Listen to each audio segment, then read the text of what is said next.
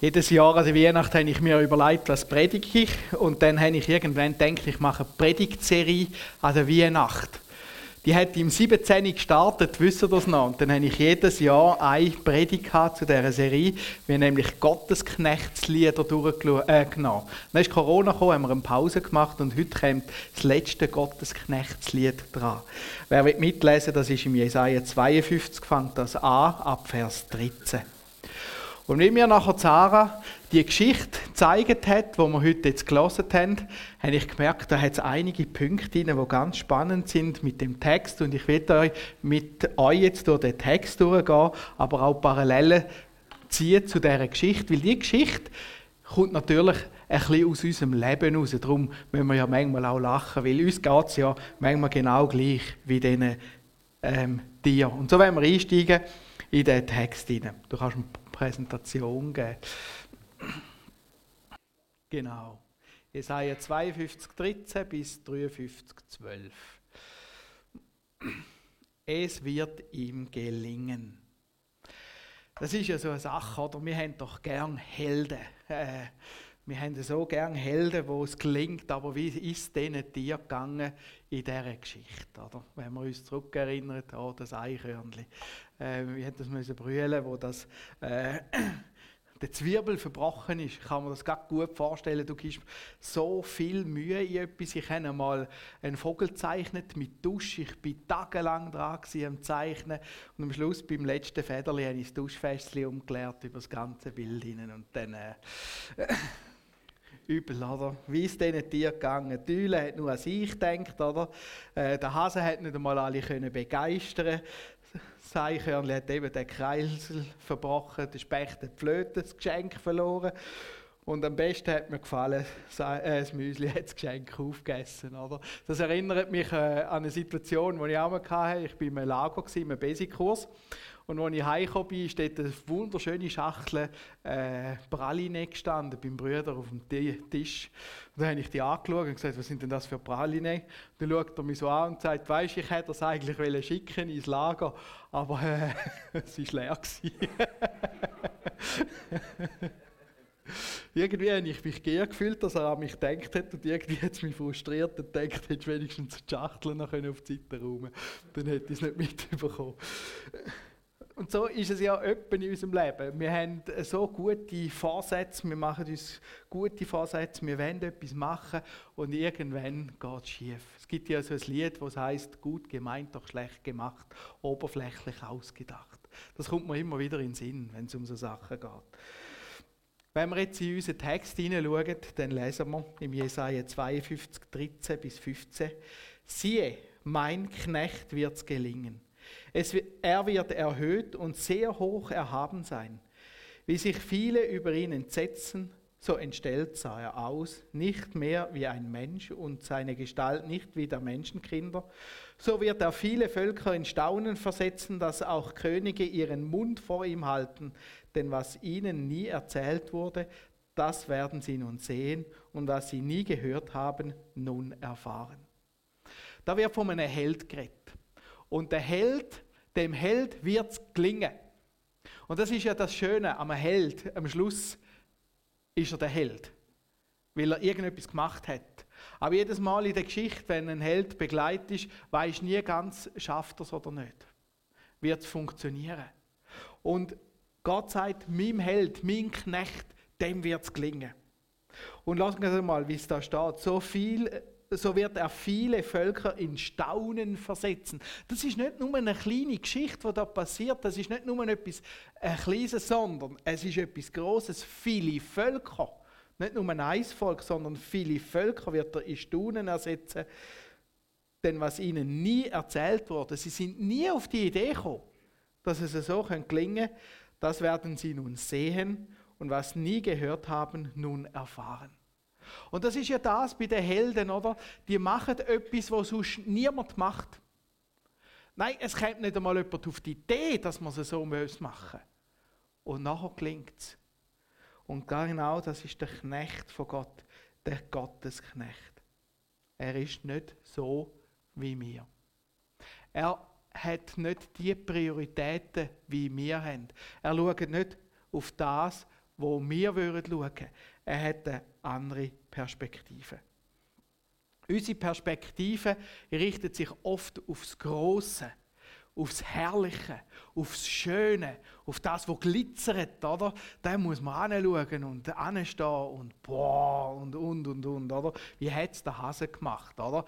Er ist zu den Eulen, zu den richtig gescheiten Eulen. Das ist, wie Zara gesagt hat, das erhabene Wesen oder das wissende Wesen.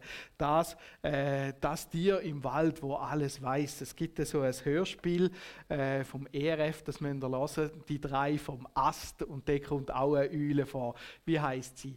Eulalia. Nochmal.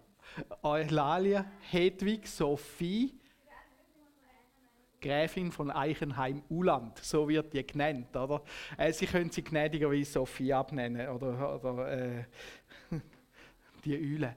Also das ist so die Erhabene, oder? Die weiß alles, die ist so alt und weise. Und viel gehen wir ja genau zu den Leuten, oder, die erhaben sind, gescheit, reich, etwas darstellen. Und ob wir wollen oder nicht, unser Blick geht immer auf das, wo glänzt, glitzert. Ich weiß es nicht, wir sind manchmal wie Elstern, oder? Die sind doch einmal auch so, so gitterig auf alles, was, was irgendwie glänzt, oder? Solltest du nicht einen Fingerring oder einen Fünfliber rumliegen lassen, wenn Elstern rum sind. Irgendwann sind sie weg, oder? Und wir sind manchmal genau gleich, wir schauen auf das. Und das ist nicht so, wie der Gottesknecht war.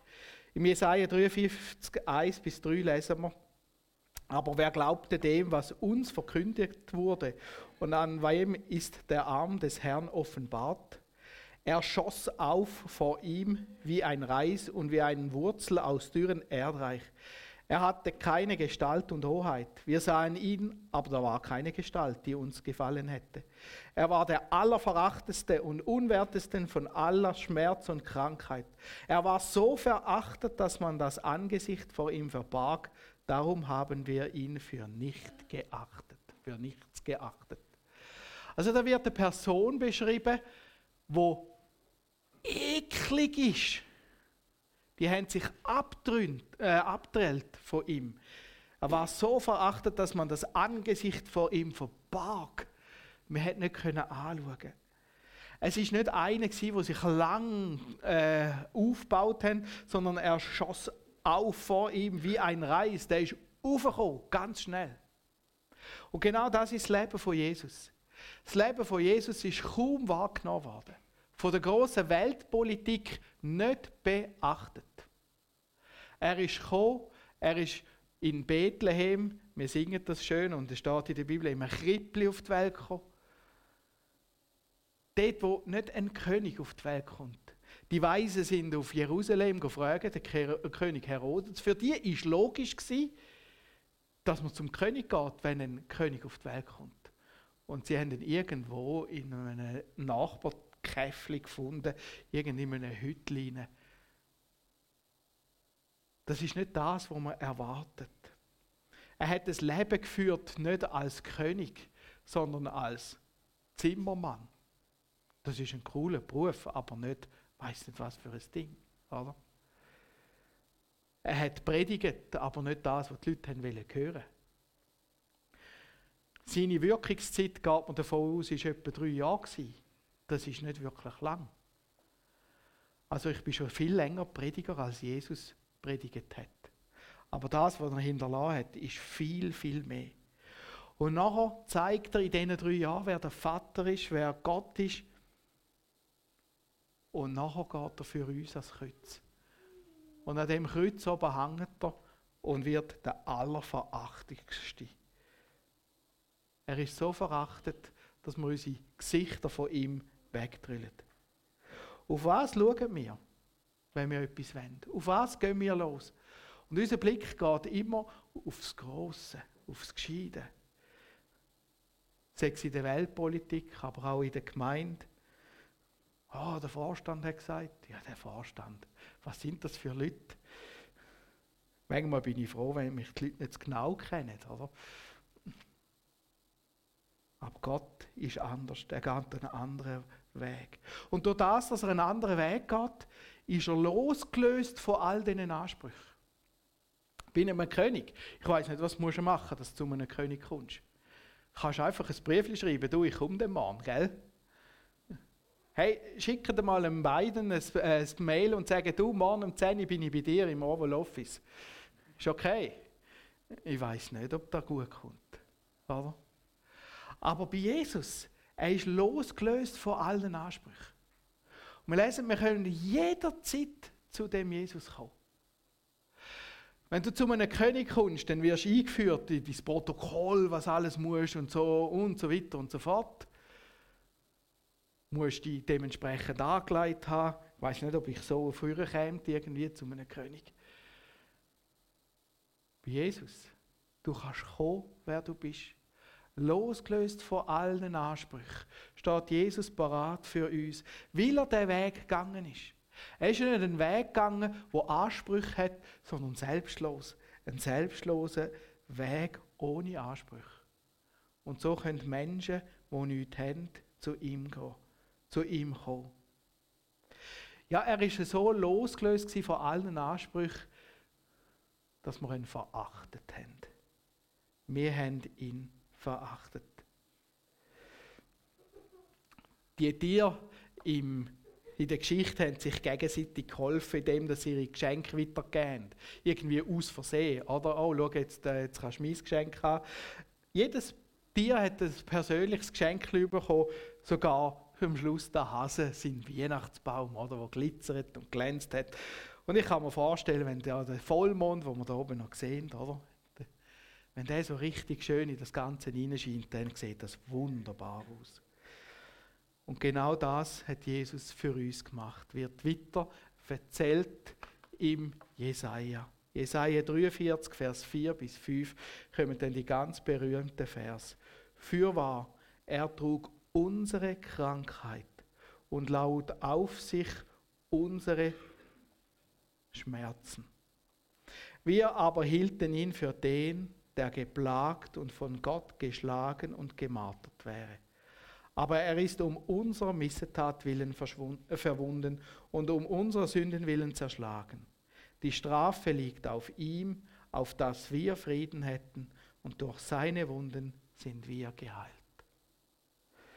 Ich finde das einer der schönsten Vers, was es in der Bibel gibt. Das ist so etwas Schönes, was da innen steht. Ich lese es nochmal. Fürwahr, er trug unsere Krankheit und lud auf sich unsere Schmerzen. Er ist nicht gekommen, weil er es nötig hatte oder weil er irgendwie das Gefühl hat, die Menschen sind solche Helden, sondern er ist gekommen wegen unseren Krankheiten und unseren Schmerzen. Und wir haben das gesehen und wir haben das Gefühl gehabt, er ist selber die Schuld. Wir aber hielten ihn für den, der geplagt und von Gott geschlagen und gemartert wäre aber er ist um unserer Missetaten willen verwundet und um unserer Sünden willen zerschlagen. Die Strafe liegt auf ihm, auf dass wir Frieden hätten, und durch seine Wunden sind wir geheilt. Wie wir es gesungen haben vorher, ist das Kommen von Jesus das größte Geschenk, das Gott uns machen können. Gott schenkt uns einen Ausweg aus unseren Fehlern raus, einen Ausweg aus unseren kaputten Beziehungen, einen Ausweg aus, aus unseren falschen Taten raus. Einen Ausweg aus all dem, was wir nicht richtig machen, was schlimm und furchtbar ist. Der, Ausweis, äh, der Ausweg heißt, er schickt Jesus Christus auf die Erde. Jesus, der in dem Bethlehem auf die Welt gekommen ist, aber nachher wo uns gezeigt hat, wer der Vater ist und nachher für uns ans Kreuz gegangen ist und für uns gestorben ist. Aber wir sind so verblendet, dass wir das Gefühl haben, er ist, Gott, Gott hat ihn bestrafen. Aber Gott hat nicht ihn bestrafen, sondern uns erlösen. Und darum nimmt er all das, was wir Schlechtes gemacht haben, und leitet auf Jesus. Die Strafe liegt auf ihm, auf das wir Frieden hätten und durch seine Wunden sind wir geheilt. Das ist die Liebe von Gott, dass er Jesus Christus auf die Welt schickt und sagt, ich will, dass du für, mich, für meine Menschen, die ich geschaffen habe, die gehst erlösen. Es ist aber auch Gerechtigkeit von Gott, wo die Sünde richtet. Richtet aber nicht an uns, sondern an seinem eigenen Sohn, Jesus Christus. Und das ist das wahre, große Geschenk von Jesus. Und in der Weihnacht geht es immer wieder darum, dass wir uns an das Geschenk erinnern. Jesus ist gekommen, um uns von unseren falschen Taten zu erlösen. Wir lagen alle falsch. Wir sind alle falsch gewickelt. Wir sind so aufblasen manchmal von uns selber. Manchmal so egozentriert. Wie ist das gegangen mit den Eulen, oder? Wie weihnachtet man? Was hat sie gesagt? In dem, dass man den Eulen ein Geschenk bringt. Ich. Kennt ihr das? Ich. Ich stehe zuerst da. Immer ich zuerst. Zuerst komme ich, dann kommt nochmal ich und dann irgendwann kommt dann vielleicht noch mein Ego. Ich. Wir gingen alle in die Irre wie Schafe, ein jeder sah auf seinen Weg. Alle irren wie Schafe. Ich habe mal gehört, ein Schaf, das nicht allzu weit. So zwei, drei Meter. Und wenn ein Schaf so gemütlich vor sich anfrisst, irgendwann ist die Herde weit weg, oder? Dann die Herde verloren. Sie wäre nicht so weit weg, aber sie sieht sie nicht mehr. Und genau das zeigt uns, wir sind einfach so mein Weg, mein Futter, das, was wichtig ist für mich, das ist jetzt dran in meinem Leben. Und so gehen wir in die Irre. Wir gingen alle in die Irre wie Schafe. Ein jeder sah auf seinen Weg. Und das ist unser großes Problem, dass einfach immer das Ego zuerst kommt. Immer unser Ego zuerst. Und aus dem heraus entstehen so viel Streit, so viel Hass, so viel Unverständnis. Wenn du bei so vielen Konflikten anschaust, merkst du, irgendwann kommt das Ego. Das ist manchmal brutal gut getarnt, aber irgendwann kommt es. Und das ist das Problem. Der Herr, aber der Herr warf unsere alle Sünden auf ihn, als er gemartert ward. litt er doch willig und tat seinen Mund nicht auf wie ein Lamm, das zur Schlachtbank geführt wird, und wie ein Schaf, das verstummt von seinem Scherer, tat er seinen Mund nicht auf. Ich weiß auch nicht, wie ihr es habt, wenn ihr irgendetwas machen was ihr nicht wollt. Dann kommen viele Argumente, wieso dass wir jetzt das nicht machen. Das sind manchmal gute Argumente, aber im Endeffekt sind sie gleich falsch. Ich weiß noch einmal, habe ich meiner Tochter gesagt, ich weiß nicht mehr genau, welcher das war, mach das und das. Und dann ist Gegenüber, ich kann nicht. Und nachher mach das, mach es jetzt gleich. Ja, aber so. Ja, mach es jetzt gleich. Ja, aber anders. Ja, mach es jetzt gleich. Ja, aber so. Und, äh, also wirklich lang. Und irgendwann hat das Kind ganz verzweifelt gerufen, Papi, ich will nicht. Ich gesagt, ja, jetzt sind wir am Punkt. ich will nicht. Und Jesus macht es gerade anders. Gott kommt zu seinem Sohn Jesus und sagt, ich will, dass du selbst alle Sünden der Erde, alles was dreckig ist, alles was schlimm gegangen ist, ich will, dass du das auf dich nimmst. Und nachher lesen wir von ihm, als er gemartert war, litt er doch willig und tat seinen Mund nicht auf. Nicht auf. Hat nicht gesagt, Vater, ich will nicht. Das Einzige, was er gesagt hat, ist, Vater, wenn es einen anderen Weg gibt, dann wäre ich nicht abgeneigt, dass du einen anderen Weg nimmst. Es hat aber keinen anderen Weg gegeben tat seinen Mund nicht auf wie ein Lamm, das zur Schlachtbank geführt wird, und wie ein Schaf, das verstumpft vor seinem Scherer, tat er seinen Mund nicht auf. Ist durch das Ganze durch willig, ohne zu maulen, ohne zu murren und hat das auf sich genommen. Und das macht ihn zum Held. Das ist ganz anders, als wir das würden machen. Das ist der Gegensatz von Jesus zu uns dass er sein Ego auf die Seite gestellt hat und unser Ego in sein Zentrum genommen hat und für uns das erlitten hat. Und was haben wir gemacht? Wir haben uns überhaupt nicht um Jesus gekümmert. Er ist aus Angst und Gericht hinweggenommen, das heißt, er ist gestorben. Wen aber kümmerte sein Geschick? Es hat niemand interessiert. Niemand. Denn er ist aus dem Lande der Lebendigen weggerissen, dafür die Missetat seines Volkes geplagt war. Und man gab ihm ein Grab bei den Gottlosen und bei den Übeltäten, als er gestorben war. Wiewohl er niemand Unrecht getan hat und kein Betrug ist in seinem Mund gewesen. Ja, man hat ihn verscharrt. Jetzt hat er das für uns gemacht und wir, wir würdigen es nicht einmal. Nein, man tut ihn irgendwo auf die Seite. Man tut ihn ein bisschen weg. Wir haben uns nicht um Jesus gekümmert. Und ehrlich gesagt, das ist nicht nur der, gewesen, wo er gestorben ist für uns. Das passiert immer und immer und immer wieder. Man kümmert sich nicht um Jesus. Es interessiert nicht. Es ist eine Geschichte von früher. Es ist irgendetwas anderes, aber es ist doch nicht mehr relevant. Und genau das ist der Gottesknecht, der da dargestellt wird. Es interessiert niemand. Ja, und jetzt hocken wir da und sagen, mal, ich bin ja da, ich bin ja Weihnachten in den Gottesdienst gekommen. Ein bisschen interessiert es mich schon. Oder vielleicht hast du gesagt, ja, ich habe Jesus in, in mein Leben aufgenommen. Es interessiert mich, das finde ich schön. Wirklich schön. Und wie oft müssen wir aber gleich ehrlich sagen, in unserem Alltag interessiert uns das, was Jesus will, nicht. Es interessiert nicht. Wie muss das für Jesus gewesen sein?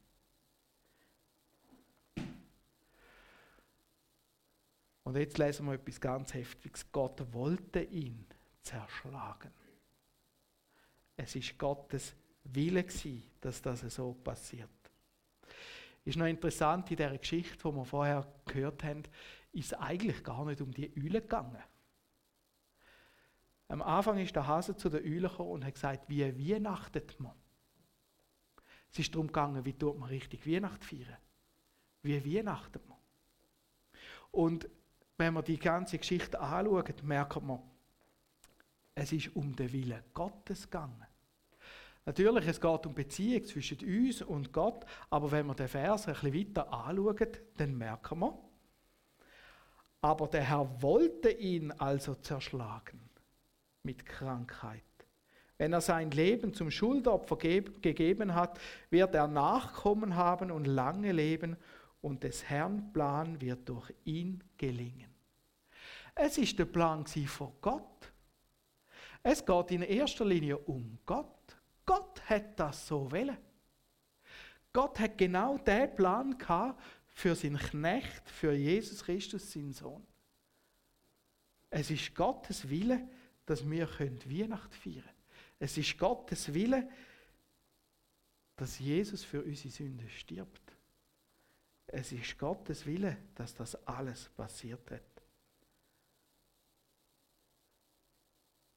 Wenn er sein Leben zum Schuldopfer ge gegeben hat, wird er Nachkommen haben und lange leben. Und der Herr wird durch ihn und des Herrn Plan wird durch ihn gelingen. So ist Jesus nicht einfach nur bei den Toten liegen geblieben, sondern er ist zurückgekommen. Und das fasziniert mich bis heute so fest. Er ist zurückgekommen von den Toten. Das Grab hätte er nicht behalten. Er ist zurückgekommen, er hat neues Leben bekommen, geschenkt bekommen. Und in dem neuen Leben werden die Nachkommen sein, wird Nachkommen haben und lange leben. Einer, der gestorben ist und wieder zurückkommt, aus eigener Kraft, der kann nicht mehr sterben, also wird er lang leben. Das ist ganz logisch. Und jeder Mensch, wo Jesus in sein Herz aufnimmt, kann sagen, Herr Jesus, ich will dich in meinem Herz. Und wenn Jesus im, äh, ich will dich in meinem Herz. Und wenn Jesus in meinem Herz lebt, dann lebe ich ewig. Denn Jesus kann nicht mehr sterben. Und so wird er mir genau das Gleiche schenken, wie er hat, nämlich Leben in Ewigkeit. Und das hat Gott so willen. Gott hat willen, dass wir das ewige Leben mit ihm überkommen.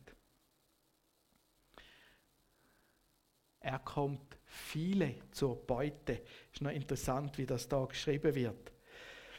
Der Hase hat durch seine Aktion Freunde gewonnen. Oder? Da hocken sie und spielen und ich finde immer cool, die Maus ist mein Held in dieser Geschichte, wie die flötet und Freude hat.